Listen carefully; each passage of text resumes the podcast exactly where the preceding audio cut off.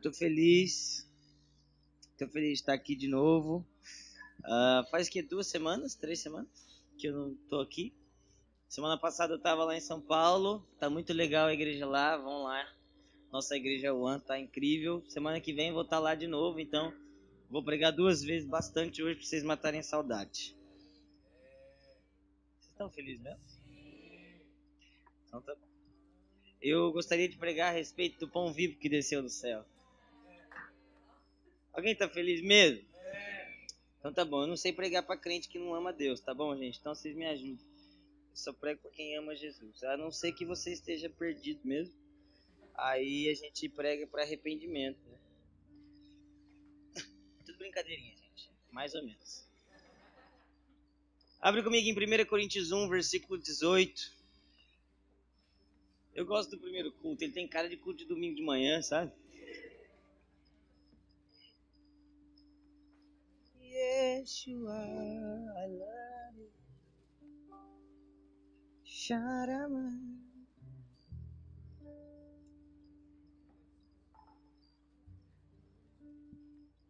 Continuo dizendo te amo. A canção não mudou.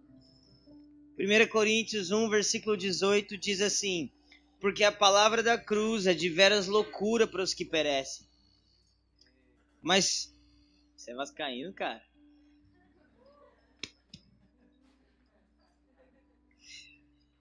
Porque a palavra da cruz é deveras loucura para os que perecem, mas para nós que somos salvos é poder de Deus.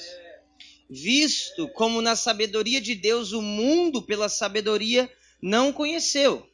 Aprove a Deus salvar pela loucura da pregação os que creem. Pois Enquanto os judeus pedem sinal e os gregos buscam sabedoria, nós pregamos a Cristo crucificado, que é escândalo para os judeus e que é loucura para os gregos. Mas para os que são chamados, tanto judeus como gregos, lhes pregamos a Cristo, poder de Deus e sabedoria de Deus. Sabe o que diz em Romanos 1, versículo 16? Não precisa abrir, não. Diz assim: Porque eu não me envergonho do evangelho pois é o poder de Deus para a salvação daquele que crê. Primeiro judeu e também grego, porque no evangelho é revelado de fé em fé a justiça de Deus, como está escrito: mas o justo viverá pela fé. Meus amigos, eu queria falar a respeito de um assunto que é a gente pregava muito nos primeiros dias. Fala comigo nos primeiros dias. Só à toa mesmo. E a gente pregava muito que é a respeito do pão sem fermento, pão vivo que desceu do céu. E eu queria começar por aqui hoje, depois a gente vai para João 6, o mesmo texto que a Gabi já leu. Mas o que, o que eu acho incrível que o apóstolo Paulo começa dizendo que é, porque de veras a cruz é loucura para os que perecem, mas para nós que somos salvos é o poder de Deus. Aí ele continua dizendo, ah, mas os gregos eles querem sabedoria, e, e, e os judeus eles querem sinal, mas nós não damos nada do que eles querem. Ó, os gregos pedem sabedoria para nós. Os judeus, eles ficam pedindo sinal para a gente, mas nós, nós não pregamos sabedoria. E nós nem pregamos poder, nós pregamos Cristo. Ou seja, o apóstolo Paulo está dizendo, ó, eu não dou para eles nada do que eles querem.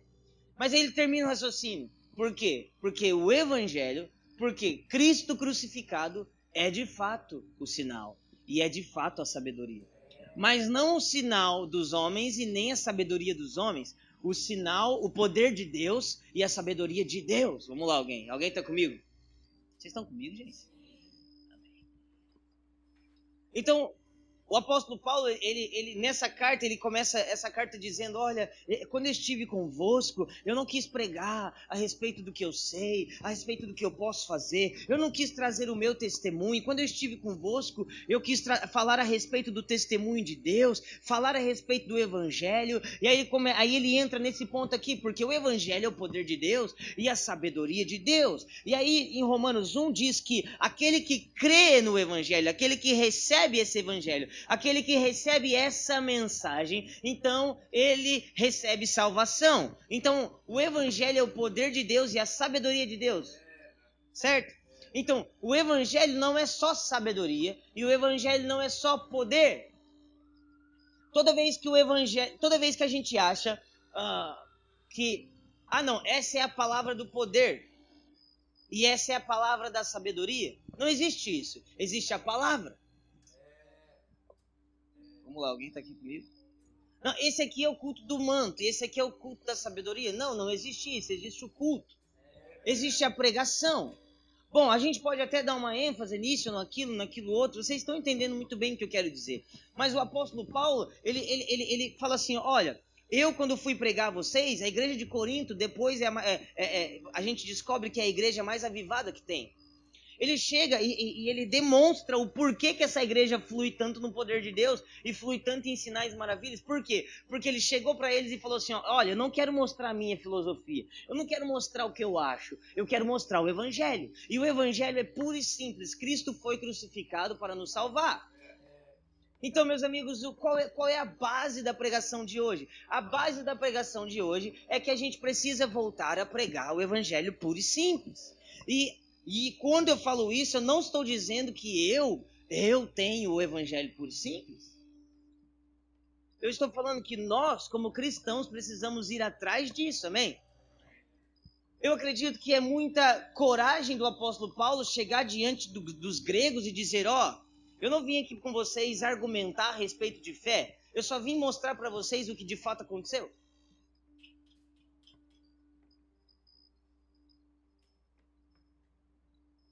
Vocês ainda estão comigo? 1 Coríntios 2, versículo 1. Vira a página aí.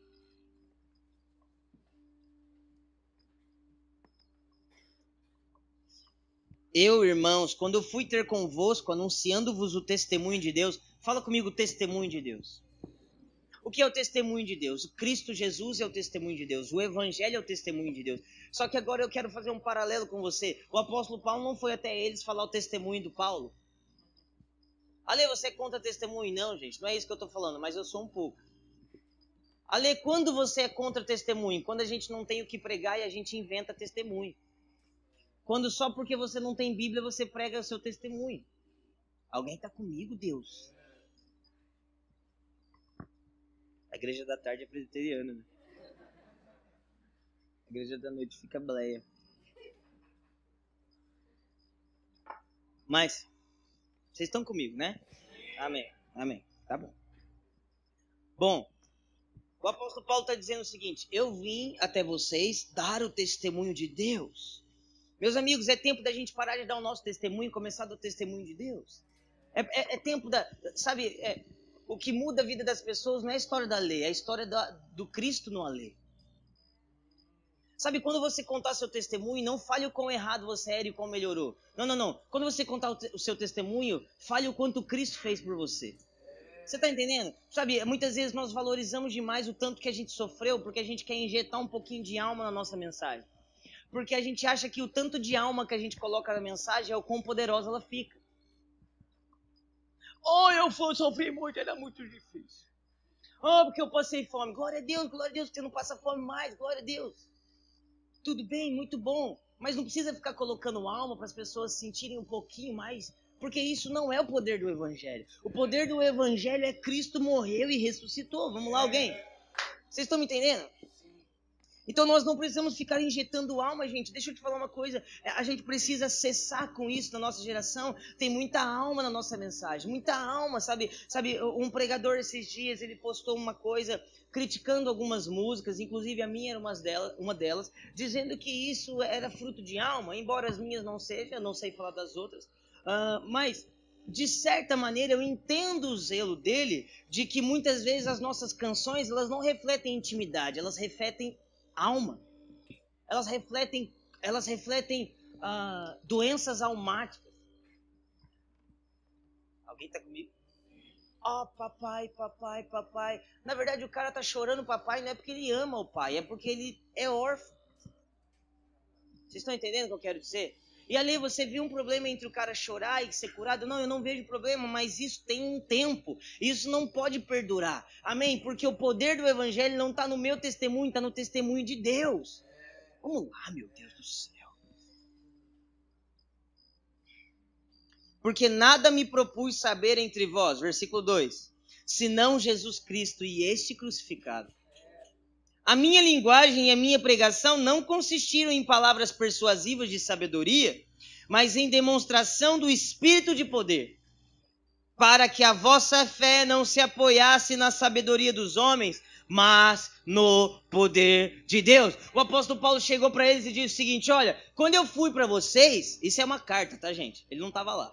Quando eu fui até vocês, eu não fui para vocês querendo dar uma boa mensagem, pregar para vocês uma boa coisa, para que quando eu saísse daí vocês dissessem: Uau, o apóstolo Paulo é realmente incrível. Não, não, não, não. Quando eu fui até vocês, eu decidi, fala comigo, eu decidi.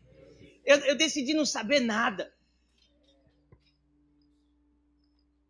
Eu decidi não saber nada, sabe por quê? Para que o que eu sei não altere a mensagem. Vamos lá, alguém. Para que eu que eu sei não altere a obra de Cristo. Para quê? Para que quando você cresça em Cristo, você não cresça em Cristo junto com a mensagem de Paulo. Você cresça em Cristo somente.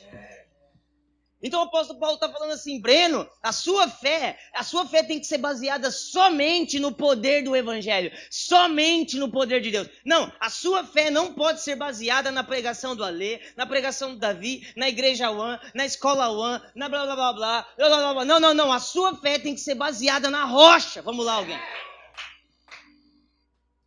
Porque se a igreja te decepcionar, não a igreja noiva, mas a igreja instituição te decepcionar, você não será abalado. Porque leva-me à rocha mais alta do que eu. Vamos lá, alguém, alguém está me entendendo aqui? Sabe, sabe qual é o risco de toda pessoa que, que, que prega através da alma? Ela até converte pessoas, mas ela converte pessoas para ela. E meus amigos, nós precisamos cortar isso. A gente precisa cortar esse cordão umbilical, sabe, de que da dependência emocional. Existe, existe o elo que nos une, que é o amor e é a fé. Mas existe um elo que não pode nos unir, que é a dependência emocional. E a dependência emocional ela é gerada com pregações que elas misturam o Alê e o Evangelho. Alguém entende? Elas misturam Davi e o Evangelho, o Gui e o Evangelho, a Anne e o Evangelho, o Hugo e o Evangelho. Não, não, não, não. Nós precisamos simplesmente do Evangelho.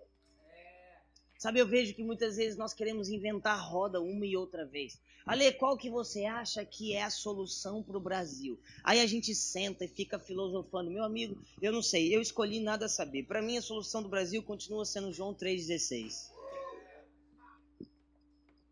Ale, qual é o modelo de igreja que é do futuro? Sabe, eu entendo todas essas conversas e tudo bem, mas a igreja modelo do futuro continua sendo a igreja. Eu estava numa roda de ministros esses dias, uh, grandes amigos meus, e eu levantei uma coisa e a gente ficou conversando durante muito tempo, que é, muitas vezes a gente quer reparar o que foi feito antes, e isso é bom, mas sem a gente perceber, a gente fica consertando uma coisa que nem era verdade.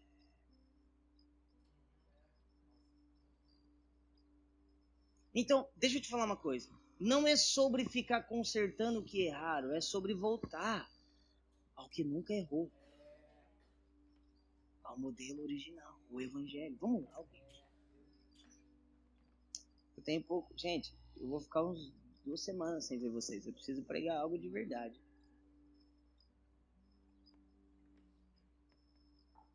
Estão vivendo.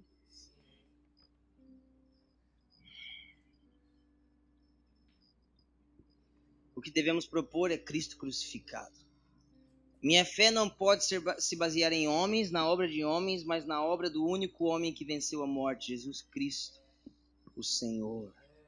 Atos uh, ah, 4, versículo 11 diz: Ele é a pedra que foi rejeitada por vós, os edificadores, a qual foi posta como pedra angular, e nenhum outro há salvação, porque debaixo do céu uh, nenhum outro nome há, dentro de homens, uh, dentro, dentre entre os homens, em que devemos ter salvação. Aí agora eu quero chegar num ponto com vocês para a gente realmente entrar na mensagem. Apocalipse 14, versículo 6, se você puder abrir.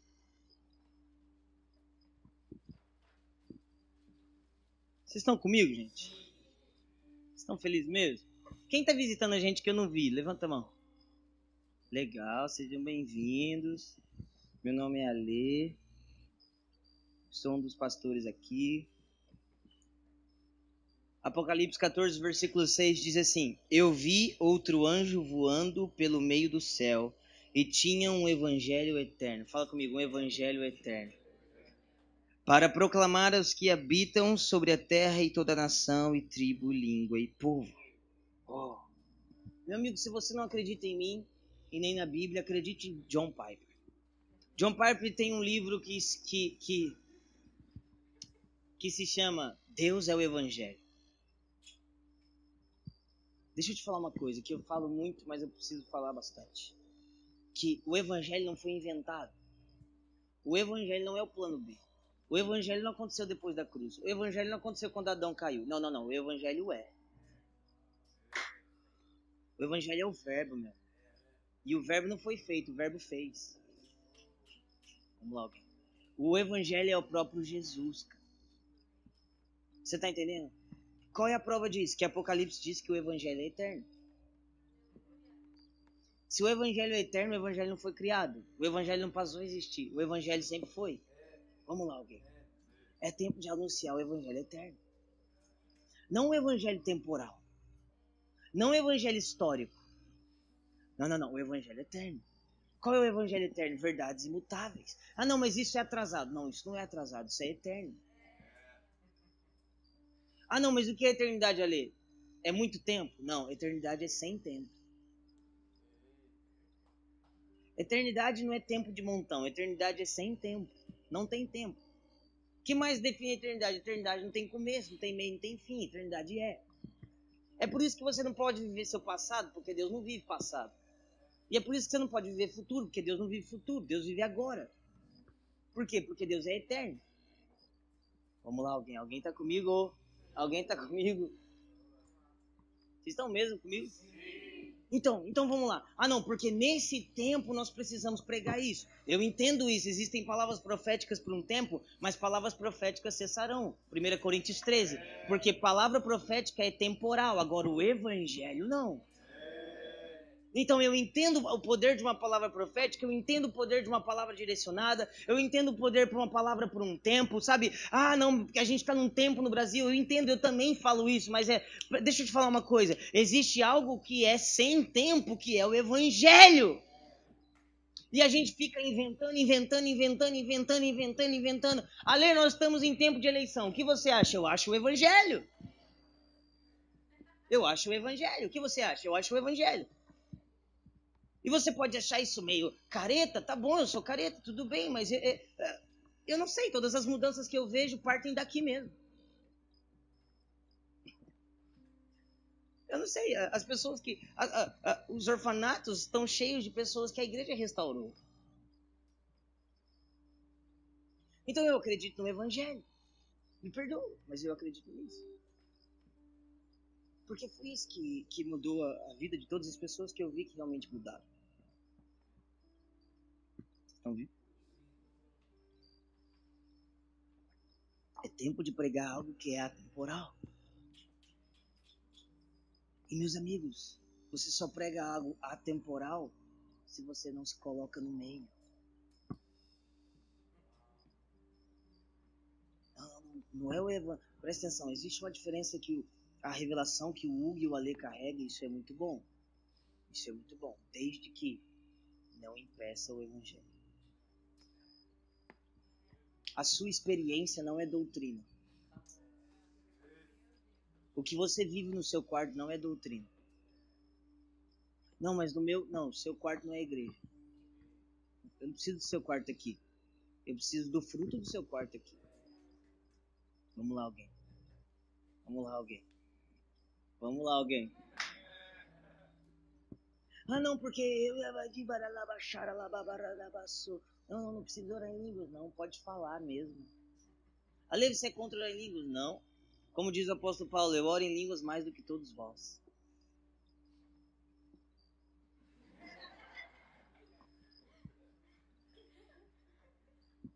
Mas o evangelho é eterno. Não, o evangelho do século 21. Não, não existe. A igreja 249.0 Adobe Plus XP. XP, quem lembra de XP? Come on, somebody. Eu chamava de Windows carinha. Entende? Não. Por causa do Messenger, você fazia XP. Aí, é porque eu era adolescente, gente. Era uma piada ruim, eu sei. Mas, bom, não é tempo de. Talvez. Nunca foi tempo, né? De, de pregar uma coisa que não é eterna, né? Tá fazendo sentido até agora? A rocha, a pedra angular, o pão sem fermento. Também? Então vamos lá? Mateus 16, versículo 1 diz assim: Aproximando-se os fariseus e saduceus, tentando, é, pediram-lhe que lhe mostrasse um sinal vindo dos céus. É exatamente o que o apóstolo Paulo falou. Os judeus estão sempre pedindo um sinal para Jesus. Ele, porém, lhe respondeu: Chegada a tarde, dizeis: haverá bom tempo, porque o céu está avermelhado. E pela manhã, hoje haverá tempestade, porque o céu está vermelho e sombrio. Sabeis, na verdade, discernir o aspecto do céu e não podeis discernir os sinais dos tempos? Jesus está dando tipo uma tirada nos caras. Jesus falou assim: ó, vocês conseguem olhar para o céu e falar que vai chover e não conseguem discernir os tempos espirituais? Uma geração má e adúltera pede um sinal, e nenhum sinal lhe será dado, senão o de Jonas. E deixando-os, retirou-se. Tipo, ah. Tipo, Jesus, Faz um milagre. Oh, você só sabe ver chuva, não sabe ver nada. Você precisava se converter e lembrar de Jonas. Tchau. Não faz sentido, né? Na verdade faz. Jesus está dizendo que o único sinal que uma geração e adulta que vive clamando por sinal precisa é passar três dias uh, em profundezas e ressuscitar no último que foi o que Jonas fez. Exatamente o que Cristo faria quando, quando morreria. Ele morreria, passar, passaria três dias na escuridão e ressuscitaria no último. Porque a única coisa que pode salvar uma geração adúltera é o arrependimento e salvação que vem do Evangelho. Vamos lá, alguém. Vamos lá, alguém. Vocês estão comigo? E aí ele se retira. Ou seja, ah, Oh, vocês estão me pedindo um sinal, um sinal, um sinal. Não, não. O único sinal que eu tenho para vocês é a minha própria morte, que vocês vão ver daqui a pouco. Mas vocês não conseguem discernir o que vai acontecer porque vocês não discernem nada. Porque vocês estão loucos atrás de mais um sinal, de mais uma promessa, de mais um poderzinho, de mais um blá blá blá blá blá blá. E, e, e se você ler é, é, Mateus 15, nos últimos versículos, Jesus tinha acabado de multiplicar pães. Ou seja, esses judeus, esses saduceus, fariseus, eles estavam vendo que Jesus estava fazendo muita coisa e eles foram lá meio que colocar Jesus à prova, entendeu? Tipo assim, você é o cara do ministério poderoso mesmo? Não, não, deixa eu te falar uma coisa. A, última, a única coisa que eu tenho para você que é realmente poderoso para mudar a sua geração é que eu vou morrer e ressuscitar. Ou seja, a única coisa que realmente pode mudar alguém é o poder do Evangelho. Vamos lá, alguém. Vamos. Ah. Versículo 5. Ora, tendo os discípulos passado para o outro lado, esqueceram-se de levar pão. E Jesus lhes disse: Vede, acautelai-vos do fermento dos fariseus e dos saduceus. Eles, porém, discorriam entre si, dizendo: Será que é porque a gente não trouxe pão? Percebendo-o, Jesus disse: Por que discorrei entre vós, homens de pequena fé, sobre o não terdes pão? Não compreendeis ainda, nem vos lembras dos cinco pães e cinco mil homens de quantos cestos tomastes, que acabou de acontecer?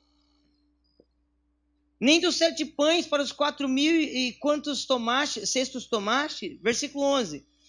Como não compreendeis que não vos falei a respeito de pão, e sim acautelai-vos do fermento dos fariseus e saduceus? Então entenderam que não lhes dissera que se acautelassem do fermento dos pães, mas da doutrina dos fariseus e saduceus. Bom, Jesus tinha acabado de multiplicar pão, Breno. Aí os saduceus chegaram meio que. E aí, qual é que é? Qual é que é? E aí, qual é que é? Qual é que é? E aí, qual é que é? Qual é que é? Não, ninguém. Não tá bom. E. a mamãe. E aí, logo em seguida, ele encontra os discípulos dele. Os discípulos acidentalmente tinham esquecido o pão, como sempre, né? Nunca tinha pão para dar para Jesus. Todo mundo quer comer o pão de Jesus, mas ninguém quer dar alívio para o Senhor. E aí, e aí ele, Jesus chega para eles, tinha acabado de ter um tempo com os caras desviados da igreja, e falou assim: mano, se livra desse fermento. Porque você lembra o que o apóstolo Paulo falou? Um pouquinho de fermento leva toda a massa. Bom, a questão, meus amigos, é que os saduceus e fariseus, eles não, eles não conseguiam ver o Senhor, e a gente já vai ver isso, eles não conseguiam crer em Cristo, porque eles estavam sempre vendo o Evangelho sem tirar os óculos. Que óculos ali? O óculos da lei, o óculos do que eles sabiam, o óculos do que eles tinham vivido. Não, não, Jesus, mas não era assim que Moisés fazia. Não, meu amigo, mas eu sou maior do que Moisés. E os discípulos demoraram para entender que Jesus estava falando, cara, cautelai-vos dessa doutrina, cautelai-vos desses ensinamentos. Quais ensinamentos? Ensinamentos humanistas. Ensinamentos que colocam coisas e preceitos humanos no meio de preceitos eternos. Meus amigos, quantas coisas nós fazíamos há 20 anos atrás que agora a gente não faz mais? Por quê? Se passou é porque não era eterno. Se passou é porque era fermento. E meu amigo, nós precisamos tirar o fermento do nosso meio, sabe por quê? Porque fermento levé da massa. E daqui seis anos a gente vai ter que estar tá tirando coisa. Vamos lá, alguém. Vamos lá, alguém. Você precisa parar de vez em quando e falar: será que eu estou seguindo os fariseus? Será que eu estou seguindo os saduceus? Ou eu estou seguindo Jesus? Vamos lá, alguém. Porque o sacerdote que você segue é a lei que você vive.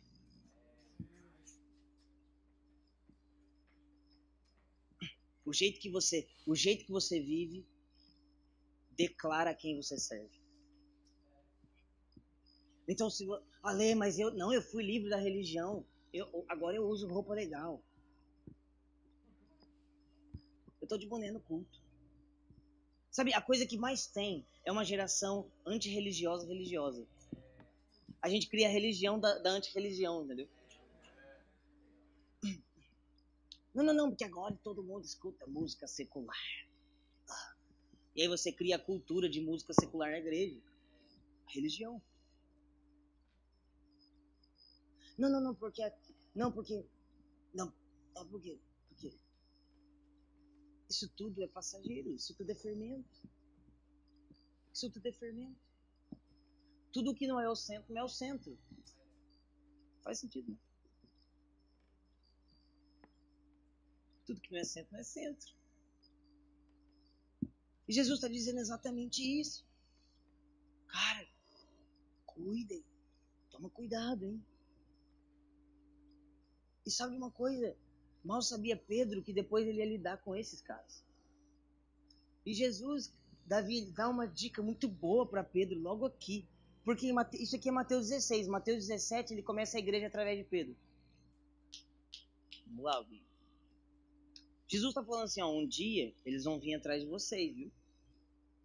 Não fica alimentando, não fica alimentando religioso com milagre, não.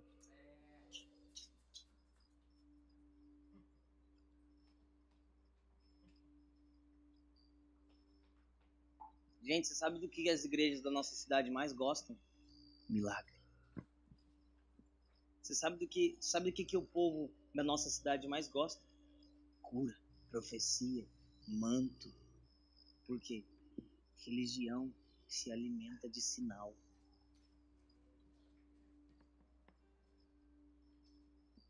Religioso sempre quer uma prova.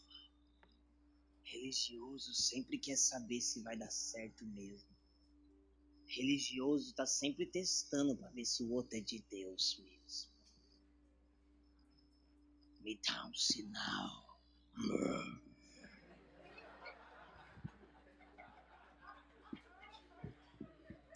Eu vou lá, vou ver se esse pastor é do mistério mesmo. Não, não tem mistério não, só tem esclarecimento mesmo. A gente está precisando de mistério, está precisando de Bíblia. E não que eu tenha isso. Amém? Estão vivos ainda? Tá dando pra, tá legal aí? Tá, tá dormindo? Como é que tá? Acautelai-vos do fermento, mano. Sabe, existe um pão puro que desceu do céu. Existe um pão puro que desceu do céu, sabe? E, e, e, sabe, aí, Brena, a gente pega esse pão puro e fala: Hum, eu acho que não é o suficiente. E aí a gente começa a colocar um tanto de coisa. Deixa eu te, deixa eu te dar um exemplo muito certo. Você quer, quer um exemplo? O meu problema, Hugo, é que eu dou exemplo. Aí eu arrumo briga. Mas eu preciso fazer o que o povo entenda, entendeu? Porque até o povo somar um, mais um, mais um, mais um, mais um, mais um e chegar não sei quantos um eu coloquei, seis, vamos supor, demora muito. Aí a gente tem que dar logo a resposta pro povo. Ah, entendi! Você quer ver? Deixa eu te falar. Embora você esteja vendo muitos jovens aqui, essa aqui não é uma igreja de jovens. Por quê? Porque se eu faço uma igreja de jovem, eu acabei de colocar o fermento juventude no meio. Entendeu? Aí o evangelho fica jovem. Aí o evangelho jovem não serve para homem que é casado e mais velho. Ué, mas o evangelho não tinha que servir para todo mundo? Outro exemplo. Não, não, não, porque porque porque eu, Hugo, ah, eu gosto de reggae.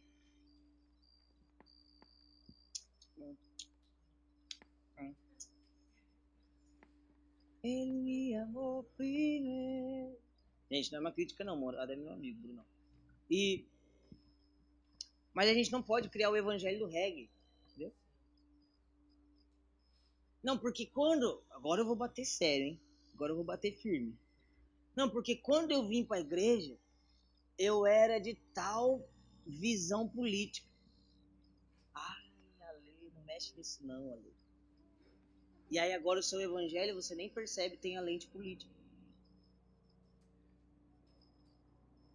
Não, não, não. O evangelho dita a sua lente política. E não a sua lente política dita o seu evangelho.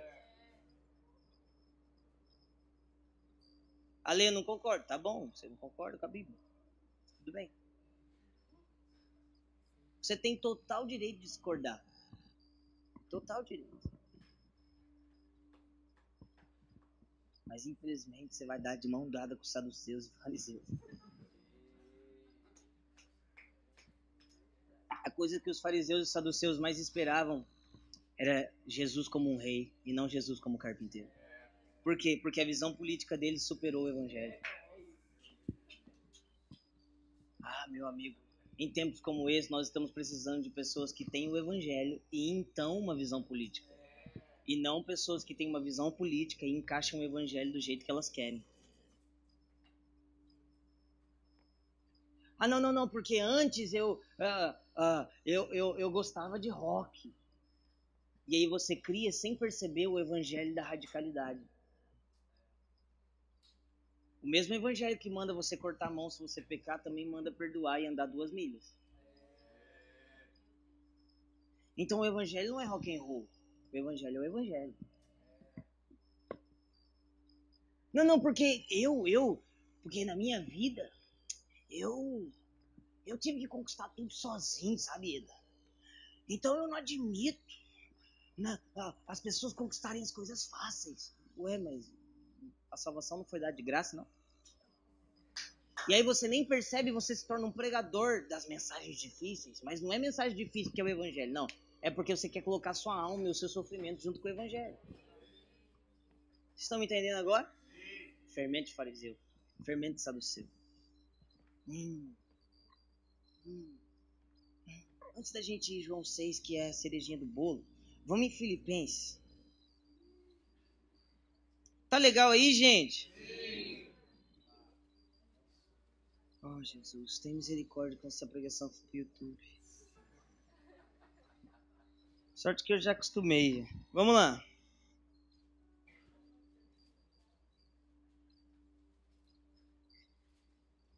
Filipenses 3, versículo 1. E... Vamos lá, alguém. Come on. Depois eu vou para Colossenses. Né?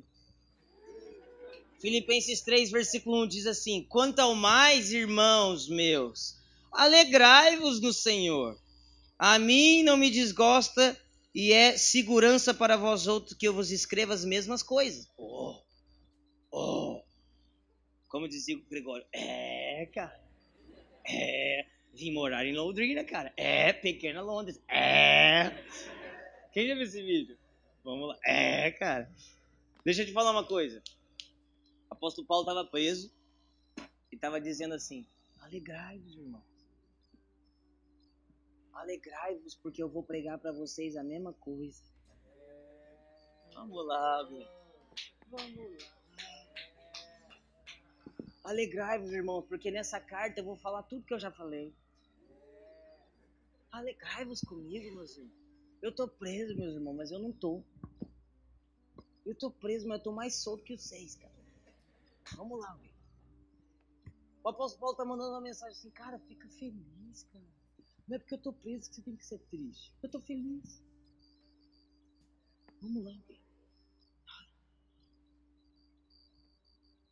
Aí ele diz: Ó, oh, eu já preguei isso para vocês, hein? Ele fala: Acautelai-vos dos cães, acautelai-vos dos maus obreiros, acautelai-vos da falsa circuncisão. É, presta atenção. Você lembra aquela vez que uma mulher chega e pede para Jesus um milagre e ele diz assim: Caso eu daria pão da mesa dos filhos para os cães? Quem lembra disso? Por quê? Porque era costume da época que quando você queria insultar a fé de alguém, você chamava de cão. Era a mesma coisa que dizer que é pagão. Tipo isso. E Jesus, aquela mulher de fato era pagã. E Jesus chega para ela e fala assim: Eu tô com pão na mesa de filhos, mas você que é um cãozinho quer comer do pão? E ela responde: Ó oh, Senhor, até os cães comem das migalhas. Mexeu com Jesus de velho. Aí Jesus fala: Então pega tudo. Então, por que, que eu falei disso? Porque o apóstolo Paulo está justamente usando essa mesma coisa para insultar a fé desses homens. Agora, que homens são esses? Bom, eles acreditam em circuncisão. Se acreditam em circuncisão, são judeus. O apóstolo, presta atenção. O apóstolo Paulo está dizendo o seguinte, ó, presta atenção. O apóstolo Paulo, judeu, judeu, está chamando outros judeus de cães. Por quê? Por que, que ele está fazendo isso, Ieda? Porque esses homens a carta Filipenses, Colossenses, todas essas cartas, Paulo está combatendo, uh, sabe o que é? O, o, o, o cristianismo fundido com o judaísmo. O apóstolo Paulo está combatendo em todas essas cartas você pegar o cristianismo, mas o Cristo, meu amigo, quando, deixa eu te falar uma coisa, quando Cristo entra na sua vida, você tem que nascer de novo. Você não tem que pegar a velha vida e somar com a nova vida. Ah, não, eu era do Umbanda, agora eu sou Umbanda Cristafari. Oh! Oh! Misericórdia, cara. Ah, não, mas aí a gente pega a nossa juventude, né? A nossa, a nossa galera jovem do século XXI, a gente é tudo legal. Ah, não, por quê? Porque a nossa galera agora é, é legal ser ateu, sabe? Aí você traz seu ateísmo religioso.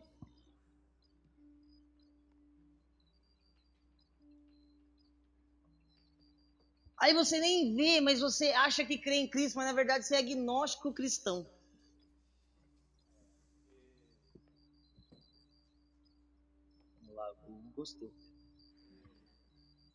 Vocês estão entendendo comigo? O apóstolo Paulo está dizendo, ó, toma cuidado com a falsa circuncisão. Ou, se existe falsa, existe verdadeira. Oh, se existe falsa, existe verdadeira. E a Bíblia diz em Hebreus que ele imprimiria a lei no nosso coração. Ah, meu amigo, a circuncisão de verdade é aqui, meu amigo. É aqui. É aqui. Mas o apóstolo Paulo está falando o seguinte: não, não, não, não, não. Deixa eu te falar uma coisa: eles estão enganando vocês, eles estão pegando coisas do passado que eles criam e eles estão misturando na mensagem de Jesus e eles estão fundindo uma coisa só e eles estão enganando vocês. E vocês estão, ah, depois de ser, é, é, eles são gregos, vocês mesmo gregos estão querendo se circuncidar. Tá, tá, tá maluco, tá errado. Falsos obreiros cautelar, sai de perto disso. Isso é fermento. Isso é fermento. Porque nós. Oh, meu Deus, eu tinha esquecido esse versículo. Porque nós. Porque nós é que somos a circuncisão. Nós que adoramos a Deus no Espírito. E nos gloriamos em Cristo Jesus e não confiamos na carne. Oh, meu Deus. Meu Deus. O Goromanai. Olha aqui para mim. O apóstolo Paulo está dizendo o seguinte: você, você que nasceu de novo, você que recebeu a Cristo, você é a circuncisão. Não, você não precisa de uma separação superior que é do sangue. Você não precisa de uma, de uma, de uma aliança superior que a morte de Cristo. Você não precisa de. Ah, não, não é o Evangelho Plus, o Evangelho 4.5.0. Não, é só o Evangelho, basta.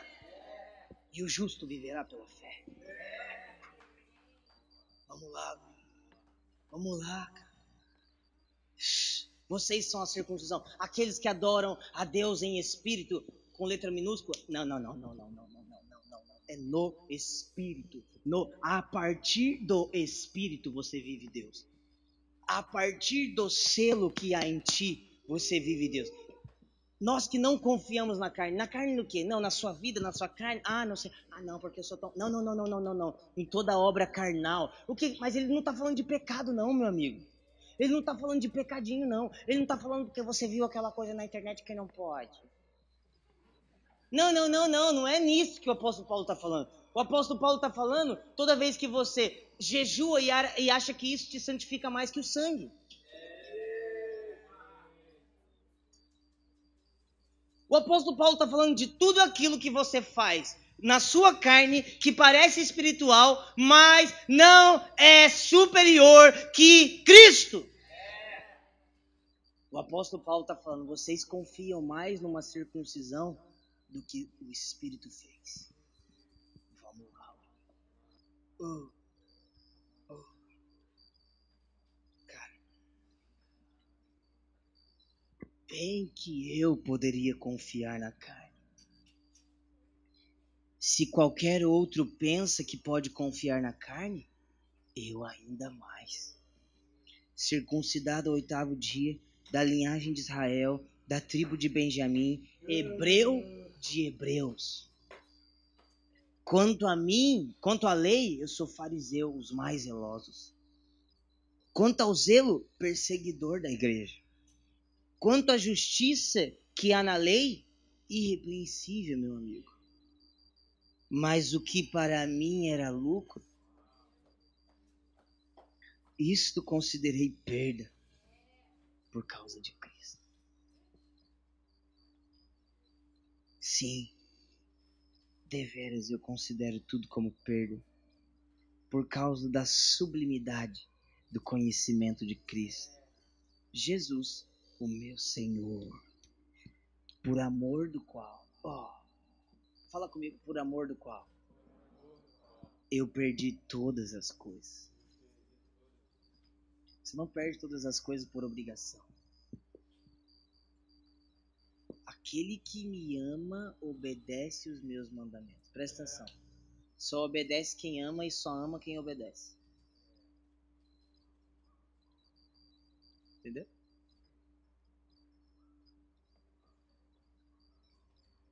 Meu Senhor, por amor do qual eu perdi todas as coisas e as considero como esterco para ganhar a Cristo e ser achado nele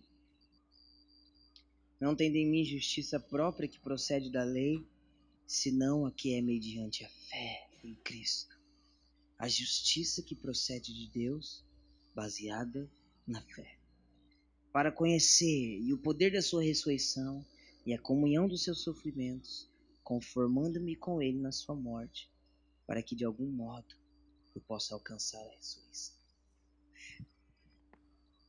Daria uma boa música esse texto.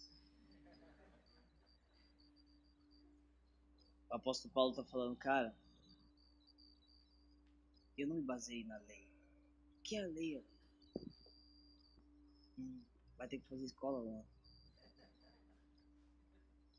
Basicamente, a lei é tudo é, é, é quando você se justifica pelo aquilo que você faz e não por aquilo que Cristo fez.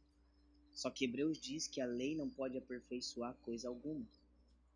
Eu vou te explicar bem basicamente. Quando você pecava, você pegava um cordeiro. E, e, e o cara trazia um cordeiro para o sacerdote. E na hora que o sacerdote pegava, o pecador estava aqui e o cordeiro estava aqui. Certo? Estão comigo? Automaticamente, quando o sacerdote pegava o cordeiro, ele, ele parava de olhar para o pecador e passava a olhar para o cordeiro. E ele não examinava mais o pecador, ele examinava o cordeiro. Se o cordeiro fosse sem problemas, o pecador era perdoado. Isso é graça. A graça não passou a existir. A graça já era. Deus não muda, meu amigo. Não existe o Deus do Novo Testamento. Deus é Deus.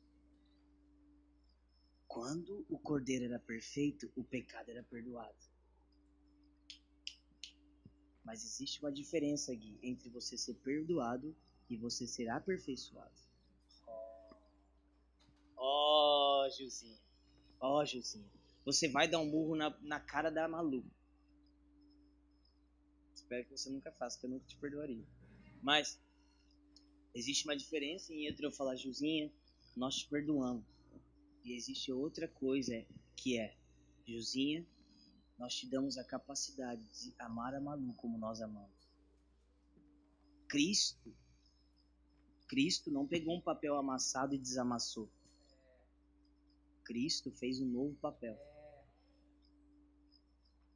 E isso só a fé na obra de Cristo nos dá. Por isso que o apóstolo Paulo ele abre mão de toda a justiça própria porque a justiça própria dele, embora ele vivesse uma boa vida, ele não vivia abundante. A nova. Vamos lá. Vamos lá. Está comigo? A canção. Ah. Ah. Colossenses 2, versículo 6 diz: Ora. Hum Vamos, time. Oh. Ora, como recebeste Cristo Jesus, o Senhor, assim andai nele. Meu amigo, quando você recebe a Cristo, Hugo, você não precisa ficar buscando coisas. Ah, ó, oh, agora eu preciso colocar no meio do evangelho isso. Eu preciso colocar no meio do evangelho aquilo. Não, o evangelho precisa de um pouco da minha opinião. Não, não, não, não, não, não, não, não, não, não, não, não. O evangelho é a opinião de Deus, cara. Onde estava você, homem, quando eu criei todas as coisas? Você acha que eu preciso da sua opinião? Deixa eu te falar uma coisa, para de tentar defender o evangelho. O evangelho não precisa da sua defesa. Oh! O evangelho é! O evangelho é! Oh, meu Deus, cara. Assim como recebeu a Cristo, andai nele. Radicados e edificados e confirmados na fé, tal como fostes instruídos crescendo em ações de graças. Agora abre comigo em João 6. E a gente vai caminhar para o fim.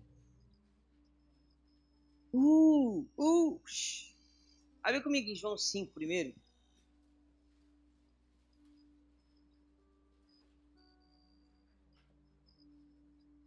Versículo 37.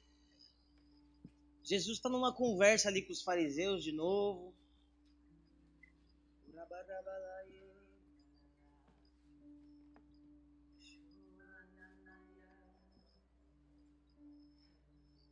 Se alguém estivesse pregando isso pra mim, eu ia estar tá queimando. Vamos lá. O Pai que me enviou, esse mesmo é que tem dado testemunho de mim. Meu Deus, calma aí, Jesus. Jamais tem de ouvido a sua voz, nem visto a sua forma. Peraí. Os, os, os caras chegaram em Jesus, tipo assim, com que autoridade você, faz isso tudo? Resumindo, ele fala assim: o Pai me enviou. Mas quem está testemunho de você? Eu mesmo, o meu pai e eu mesmo. Porque eu e meu pai somos um. Porque era cultura dos judeus pelo menos ter duas, duas testemunhas. Então Jesus fala assim, ó Ieda, ah, você quer testemunha de que eu sou de verdade? Tá bom. Tem o pai que me enviou, e se você não crê nele, tem eu também, porque eu e ele somos um. Vamos lá. Esse aqui foi o momento que Jesus começou a causar. Tipo assim, até então ele fazia milagres e era legal. Mas aqui ele começou a mexer na doutrina. Deixa eu te falar uma coisa. Se um dia você for pregar nas igrejas, você tem duas vias que você pode seguir. A via dos milagres. O que, que é isso? Você prega uma mensagem que não muda a doutrina. Você vai sempre ter agenda. A segunda via é você prega uma mensagem que muda a doutrina.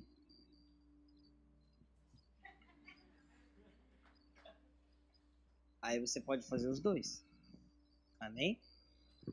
Eu só canto, aleluia. Vamos lá. O Pai me enviou, esse mesmo é quem tem dado testemunho de mim. Jamais tendes ouvido a sua voz, nem visto a sua forma. Ou seja, eu conheço, vocês não conhecem. Também não tendes a sua palavra permanente em vós, porque não credes naquele em que ele enviou. Cara, Jesus falou assim: oh, vocês já até escutaram umas coisas, mas vocês não têm a palavra. Por quê? Vocês não creem naquele que ele enviou. Em outras palavras, vocês não creem em mim. Agora fica pesado, Diogo. Seguro. Examinais as escrituras, porque julgais ter nelas a vida eterna. Ah, não, não, não. Não. E são elas mesmas que testificam de mim. Cara, deixa eu te falar uma coisa agora. Isso aqui já expulsou a gente de igreja, tá bom? Isso aqui não tem vida eterna. Isso aqui testifica de quem tem a vida eterna. Isso aqui aponta para quem tem a vida eterna. Escravidão foi aprovada com pessoas lendo isso aqui.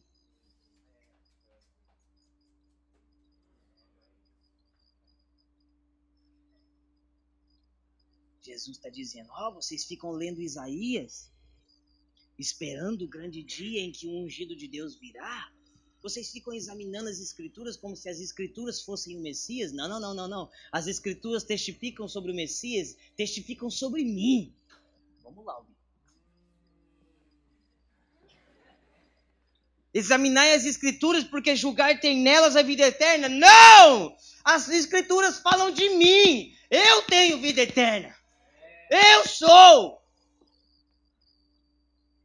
Contudo, não quereis vir a mim para ter vida. Agora, meu amigo. Eu não aceito glória de quem, quem que vem de homens. Sei, entretanto, que não tendes em vós o amor de Deus. Eu vim em nome de meu Pai, e não me recebeis. Se outro vier em seu próprio nome, certamente o recebereis. Cara, meu Deus do céu. Como. Meu Deus, agora, Breno. Agora, Breno. Como? Como que vocês pod podem crer se vocês buscam glória um do outro? Como vocês, como vocês crerão? Como vocês crerão vocês vivem ministério para um para o outro. Vocês pregam um para o outro. Vocês vivem a vida de vocês buscando aprovação um do outro. Como vocês podem crer que eu sou enviado se vocês vivem a sua vida no próprio umbigo? Como? Como podereis crer? Como vocês vão largar o fermento? Como vocês vão deixar de viver um fermento se tudo que vocês querem é vocês mesmos? Se tudo que te satisfaz é a glória de homens, que tudo que te satisfaz é alguém, é alguém bater no seu ombro e dizer bom ensinamento, hein, mestre? Ah, oh, não, não, não, não. Se alguém vier com um bom ensinamento, certamente vocês vão querer. Mas talvez eu não tenha um bom ensinamento, mas eu fui enviado pelo meu pai. Oh, vamos lá. Como vocês podem crer se buscam a glória um dos outros? Meus amigos, Vamos, vamos, vamos, vamos sentir essa pergunta de Jesus para nós, para nós hoje. Como, como poderemos crer? Como nós, como nós, Igreja One, poderemos crer se ficamos buscando glória um do outro? Se ficamos buscando a aprovação do outro, se ficamos buscando, ah, ah, ah, me fala, me dá a minha prova, oh, cara, me diz, oh, meu Deus, não, não, não, não, não, não, não, não. As Escrituras testificam dele, e não o contrário.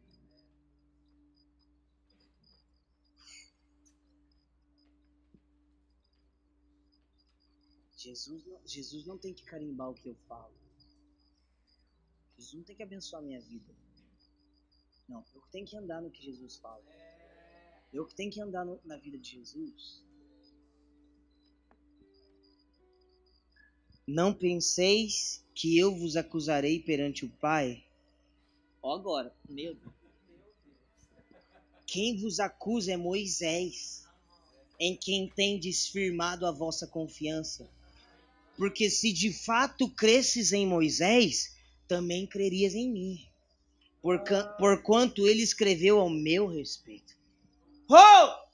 Breno, muitas vezes a gente diz que está honrando os nossos pais, mas a gente está desonrando porque os nossos pais profetizavam a respeito do que, do que nós viveríamos em Cristo e não, não, não, a gente interpretou mal, meu amigo.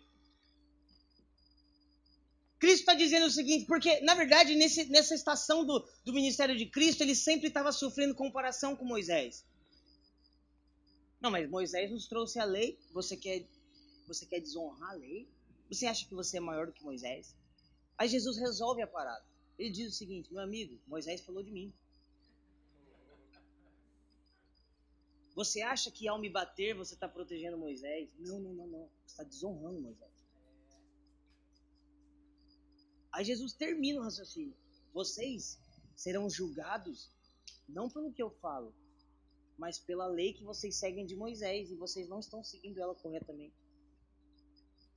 Porque vocês estão me perseguindo. Meus amigos, isso tudo é cegueira de fermento. Sabe, deixa eu te falar uma coisa, eu me lembro até hoje, não me entenda mal. Não me entenda mal, eu não estou falando que você precisa parar de estudar, parar de ler, parar de se informar. Não é nada disso. Mas primeiro você precisa aqui, ó, se informar aqui, ó. Amém? Vocês estão entendendo? Ale, você, você, nossa, você é muito quadrado. Meu amigo, me chama de conservador mesmo, tá tudo bem, mas eu creio na Bíblia. Tá tudo bem. Mas é isso aqui que me rege. Amém? Tá tudo bem você estudar, você tem que ler, você pode ler o que você quiser. Não tem problema, ninguém tá te impedindo. Ai, você vai abrir, vai abrir o livro tal, vai cair endemoniado. Não, meu amigo, se você cair endemoniado, você nunca teve Deus. Me perdoa. Mas como. Deixa, outro dia eu prego isso. Mas, voltando, voltando. Um dia eu me lembro até hoje, gente, eu fui pregar num acampamento, bem no começo, e as pessoas não me conheciam, né? Então quando eu chegar, eu não sei como eu recebia convite, sincero, honesto. Né? Pessoas, eu chegava, Hugo, as pessoas achavam que era alguém tendo a oportunidade de fazer oferta. É sério, é real. E aí eu cheguei nesse dia, você tava, lembra? Você tava foi o dia que o Arthur fez aquela piada. Então. Aí a gente chegou nesse lugar, começamos a adorar. E aí a galera do acampamento, que eu, eu andava com uma gangue, né? Já falei isso pra vocês. Aí a galera do acampamento já ficou meio assim, nossa, esse povo é estranho. Ficam cantando uma música 20 minutos. Porque hoje em dia todo mundo gosta das músicas, mas de verdade as pessoas falavam que era seita, que era coisa do diabo, que era. Qual que foi mesmo de falar? Despache. E. Então já estavam meio tipo. Sei não, hein? Eu nunca, eu nunca, eu nunca provoquei as pessoas tão rápido na minha vida. Eu comecei a pregar. E eu disse: Presta atenção nessa frase. Calvino não morreu por mim. John Wesley não morreu por mim. Aí eu comecei a falar, Lutero não morreu por mais do que seguir teses, eu estou seguindo a Cristo. Sabe o que aconteceu, mamãe? Levantou uns 10 na hora e foi embora. da hora, para os que amam Jesus. Mas eu não estou falando que você não tem que ler, não tem que estudar, e eu não quero entrar calvinismo, nada disso. Tem muita coisa que a gente segue, a gente acha bom. Mas a grande verdade, meus amigos, é que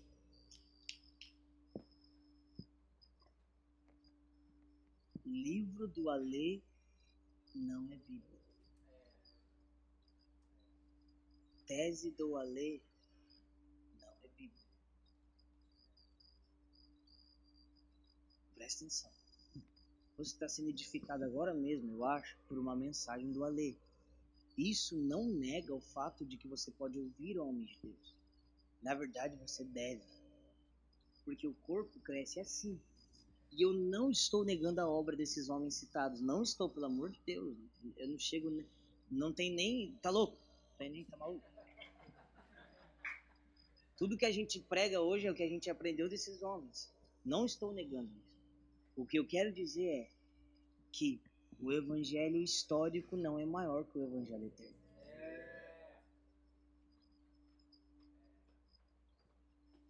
Muitos acham que renovar a mente é o quanto de livro eu leio. É o quanto do livro você engoliu. Sabe, tem gente que acha, ah, eu preciso amar a Deus. Vou comprar um livro, o amor a Deus. Não, não é assim. Não é assim. Não, é sério, você sabe. Ale, você é contra isso? Não. Normalmente as pessoas que mais leem são as pessoas que mais crescem. Isso é fato. Mas se elas também passam tempo com Jesus. Porque, meu amigo, até o que eu estou pregando agora tem fermento. até o que nós fazemos tem fermento. E eu tenho fome do pão sem fermento. Deixa eu te falar uma coisa. Eu gostaria de, de, de te desafiar. Ufa. Não, nunca levante uma bandeira de que você está livre da religião. Porque a religião é muito mais do que poder fazer um piercing.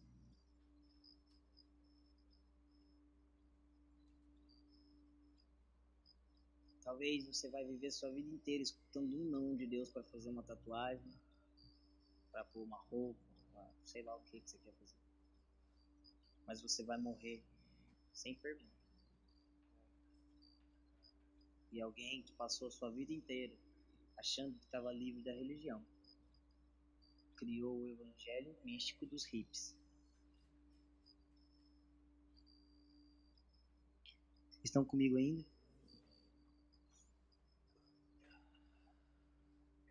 Vocês aguentam o último versículo? João 6,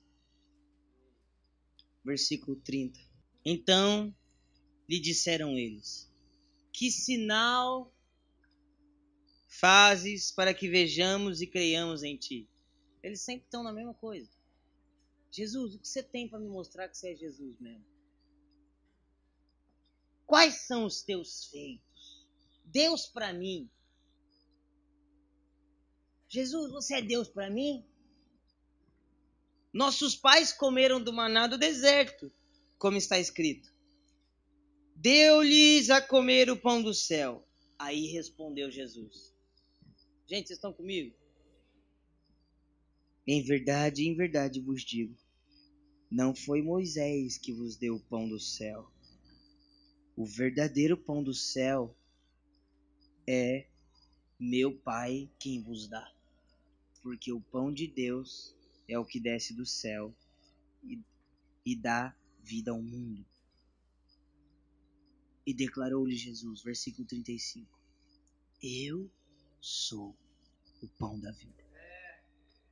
O que vem a mim jamais terá fome, e o que crê em mim jamais terá sede.